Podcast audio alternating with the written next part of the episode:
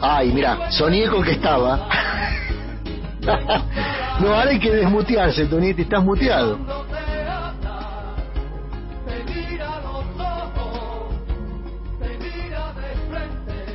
Ahí va, esto es Ahí música. va. Vamos Esto es todavía. Bueno, es muy temprano. poco- Es más temprano que lo habitual, es más temprano que lo Claro, habitual. vos, Se vos entendés, vos entendés. Bueno, eh, ¿qué ver, decirlo? Escándalo, de la- escándalo. Todo el mundo decía escándalo, escándalo, escándalo. Vos que tenés información a, a- los dos lados del río Paraná sería eh, en este caso, ¿no? Este, No, esto, eh, primera reflexión, ¿no? Esto con Julio Humberto Grondona no hubiese pasado, ¿no? Eh, que venga un muchacho eh, con un con un jean, con un Wrangler Montana, eh, con una con una camisa, eh, ni siquiera tuvo la deferencia de, de ponerse corbata y un saco. eh, Bueno, pero tuvo la consideración de por lo menos poner la cartuchera debajo de la, cani- de la camisa. No tenía, no, te- no tenía el fierro a la vista, por lo menos.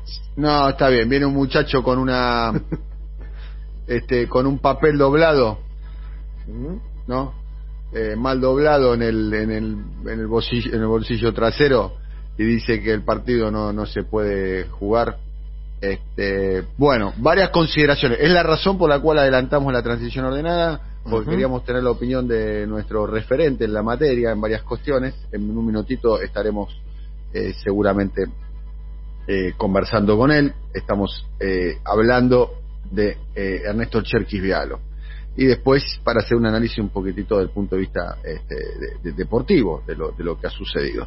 Y también vamos a estar hablando eh, con Darío Piñotti desde Brasil para ver un análisis un poquito más que, que tenga que ver con la, con la actualidad ¿eh? de lo que está eh, sucediendo, de lo que sucedió en Brasil. En Brasil fue un escándalo. También es cierto, ya lo estuve viendo eh, eh, un poco po- po- por, la noche, ¿no? Eh, por la Mm. noche repasando, me, me metí en los canales de, de YouTube eh, de, de los medios brasileros y eh, si quieren yo después les paso la- la- la- los audios si tienen ganas para compartir con ustedes, eh, pero los medios brasileños hacían referencia de la advertencia de la Agencia Nacional de Vigilancia Sanitaria, lo que sería el ANMAT este, brasilero, con respecto a la imposibilidad de que cuatro jugadores argentinos este, participen do jogo. ¿eh?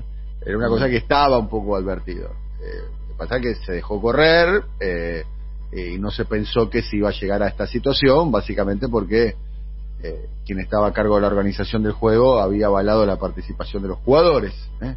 pero no así el. Estado. Yo creo que ahí hay una movida de carácter político, eh, fundamentalmente. A ver por qué desarrolle, acá politizamos todo, por lo menos a mí eh, me sale naturalmente. ¿Por qué? Bien, a ver, la Anvisa eh, es la Agencia Nacional eh, de Vigilancia Sanitaria, que Sí. es lo que sería la ANMAT eh, pa- para nosotros, o la FDA eh, para los eh, norteamericanos, eh, que se dedica básicamente por caso a habilitar o no a las eh, diferentes vacunas.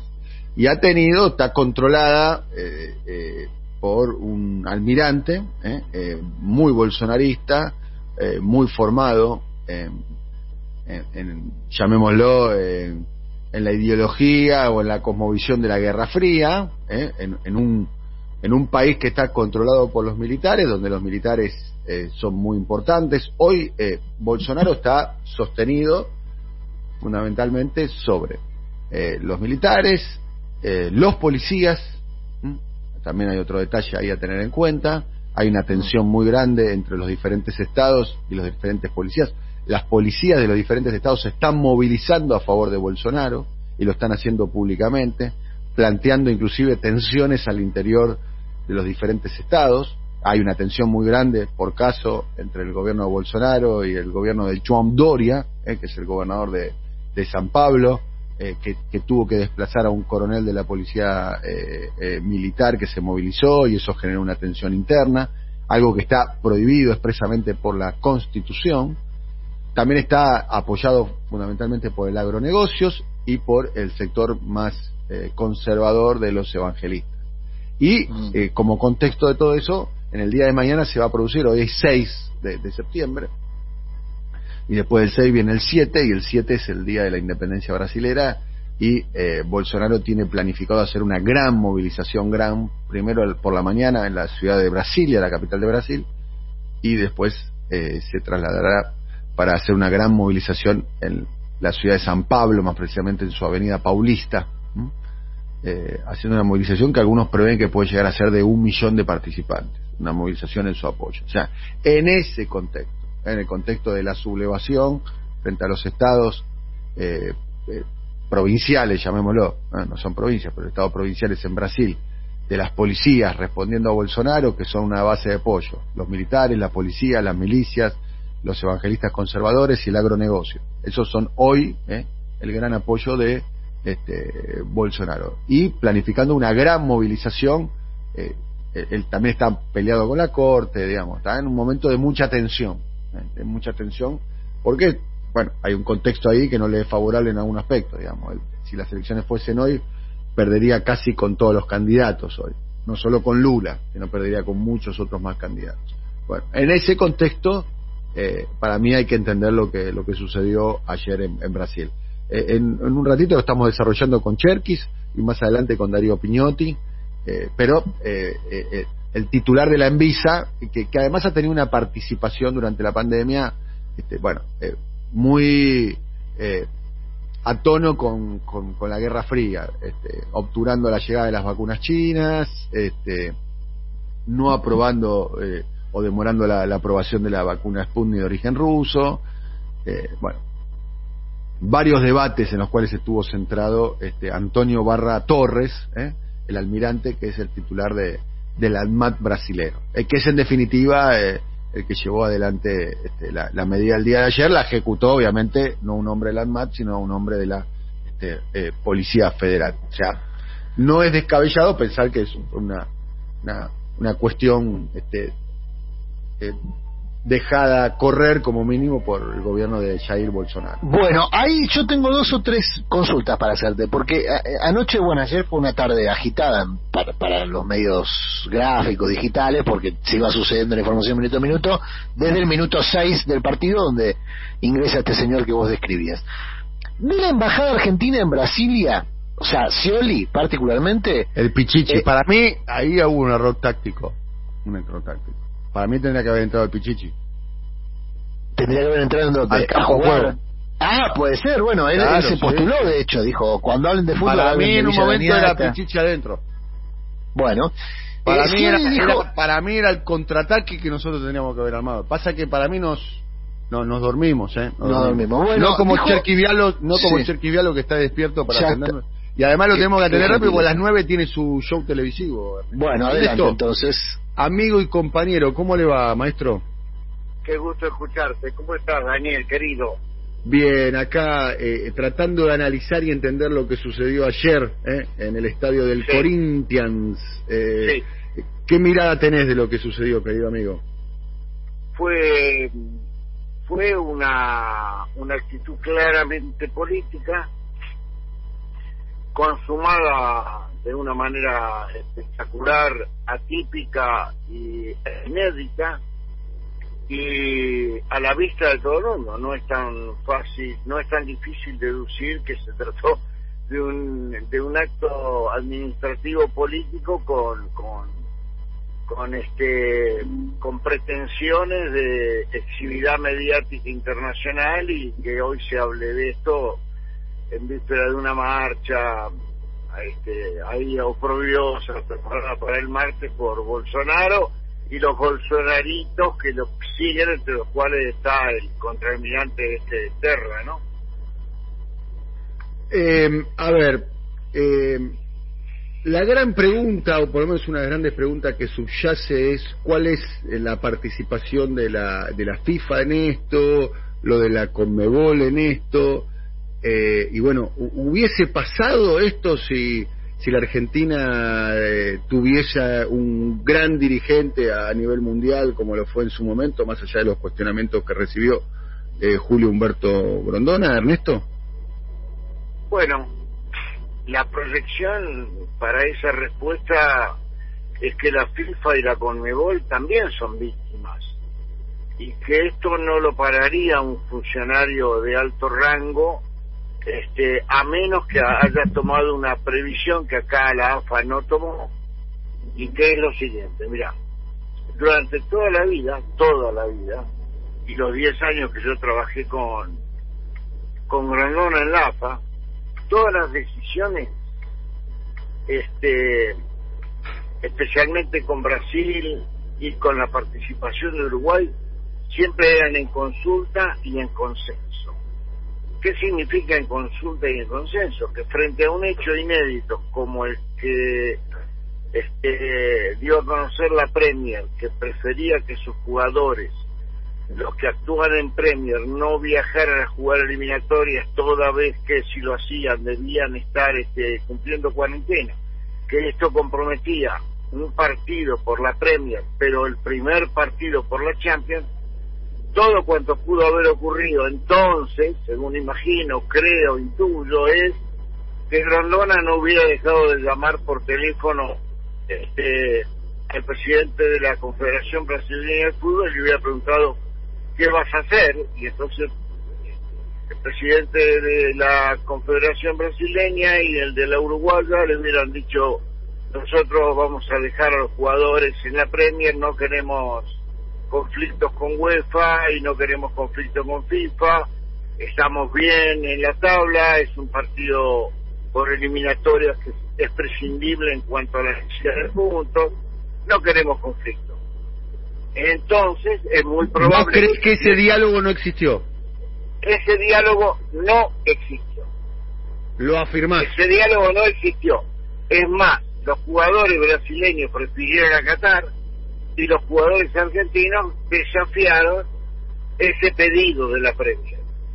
Pero esto no tiene que ver con lo que ocurrió ayer. Lo que ocurrió ayer fue el aprovechamiento de una situación fronteriza, de interpretación fronteriza, en la cual hizo prevalecer el poder. Un poder omnímodo y se vienen las siguientes particularidades. como vos sos, vos sos futbolero, los muchachos también van a la cancha, ¿Cuál es la actitud? ¿Cuál es la actitud más proclive de un árbitro cuando entra un intruso a un campo de juego? Lo saca inmediatamente. ¿Llama a quién? A la policía para que lo saque. ¿Vos viste algún policía? No, de hecho vi que los policías entraron para interrumpir el partido. Bien, en el vestuario entraron los policías. En el campo de juego no había policía. ¿Quién puede retirar a la policía si no es una autoridad superior? Es decir, no había policías y el referí estaba amigo de la situación, porque el referí comprendió enseguida una situación compleja, de un trámite de la sanidad vinculado con el jugador, muy compleja la situación. No es que entró un particular, tiraron un alambrado, se indispuso un jugador, este, razones para detener una, te voy a, te voy a, te voy a decir algo, me avisan por favor cuando tengamos el audio, nuestros compañeros de la producción, eh, Silvio Soler, que está en la operación, este, Evaristo Narezo y Martín Rachinsky, que están allí en la producción.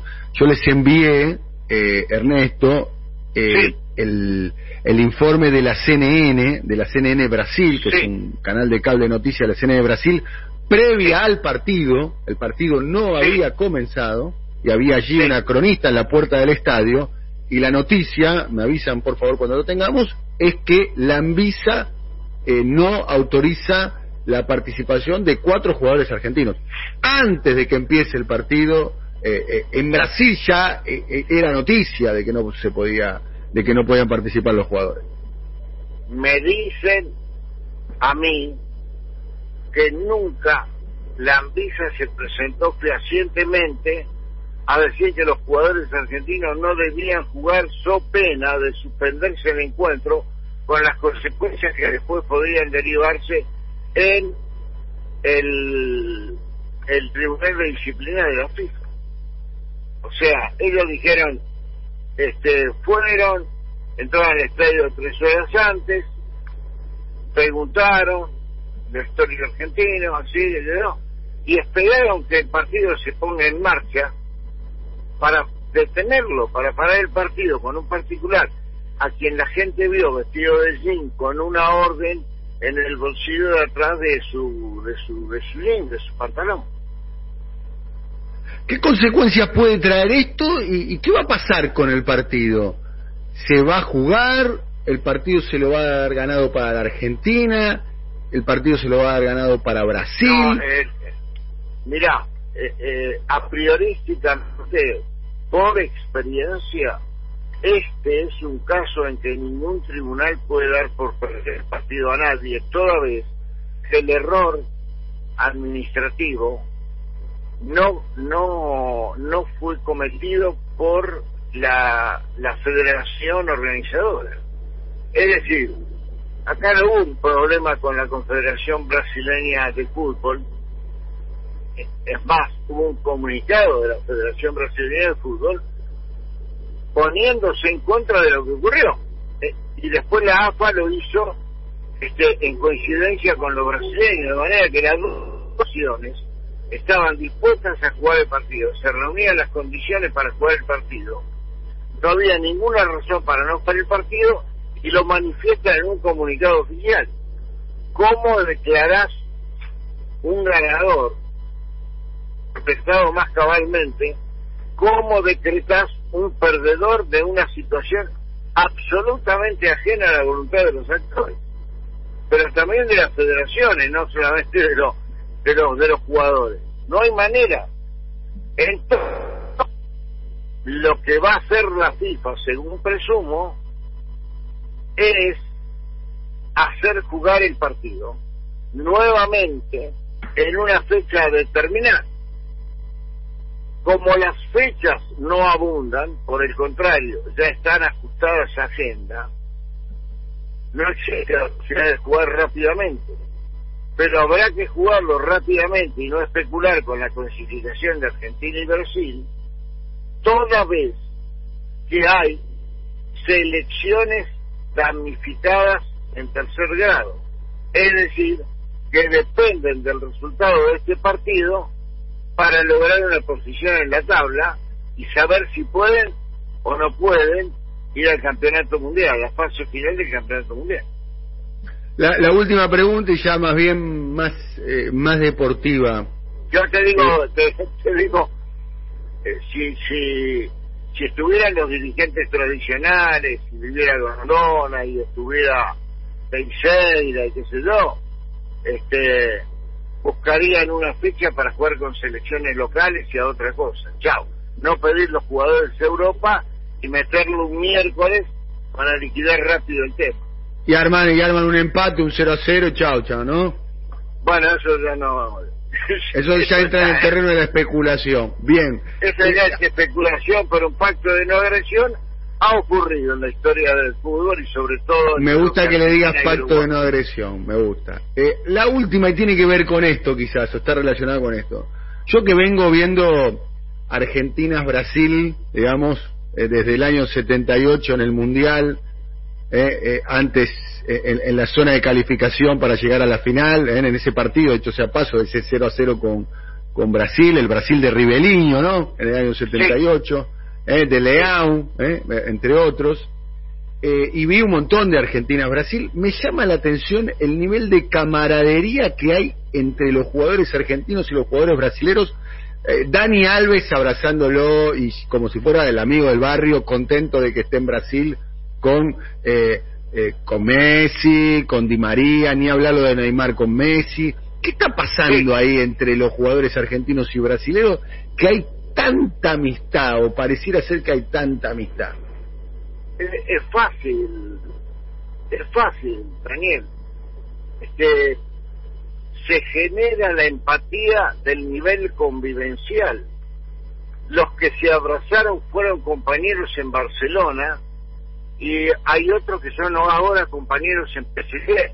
Es decir, las mujeres forman grupos de matrimonios que en aquella época, en los 78, en los 82, era menos frecuente, menos factible. Imagínate que Messi empezó su divergencia con Bertomeu cuando vendió a Neymar.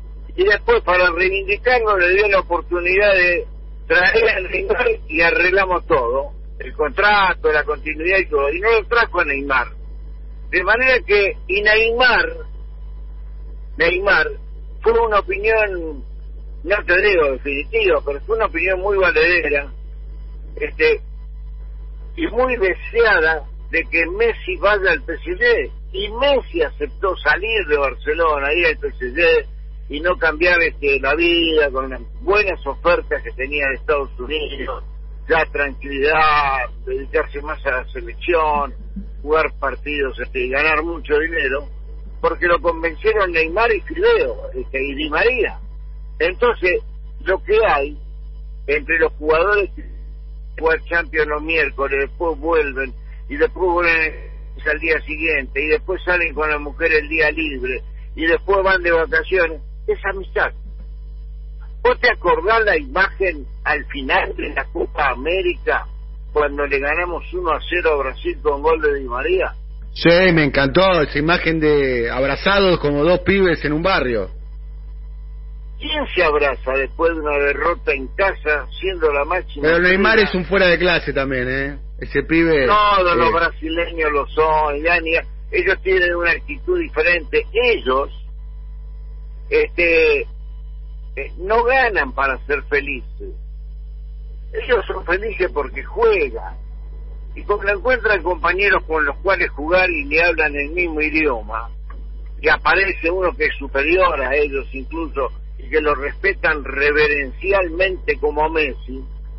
Ellos están encantados porque ellos no son felices porque ganan te diría que ganan porque son felices cuando les toca ganar. Pero para ellos no es un hecho dramático el fútbol.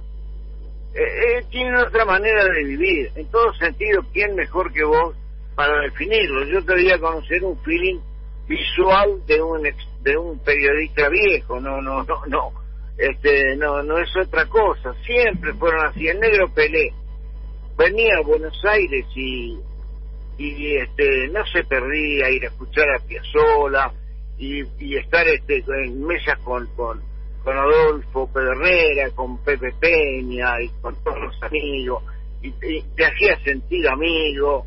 Iba a Madrid lo primero que pedía era hablar con Alfredo. Este, ellos respetan fuertemente al mejor.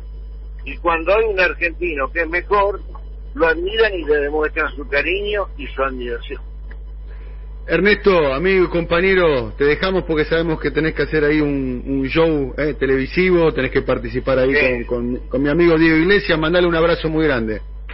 lo voy a hacer con mucho gusto. Este, esperemos que nunca atraque de culata el camión de la cana porque vamos todos presos, ¿no? No, por cierto, por cierto. Un abrazo muy grande, querido amigo. Hasta luego. chao, chao, Daniel. Un abrazo a todos, ¿eh? Chao, chao. Un abrazo, Ernesto, un abrazo. eh.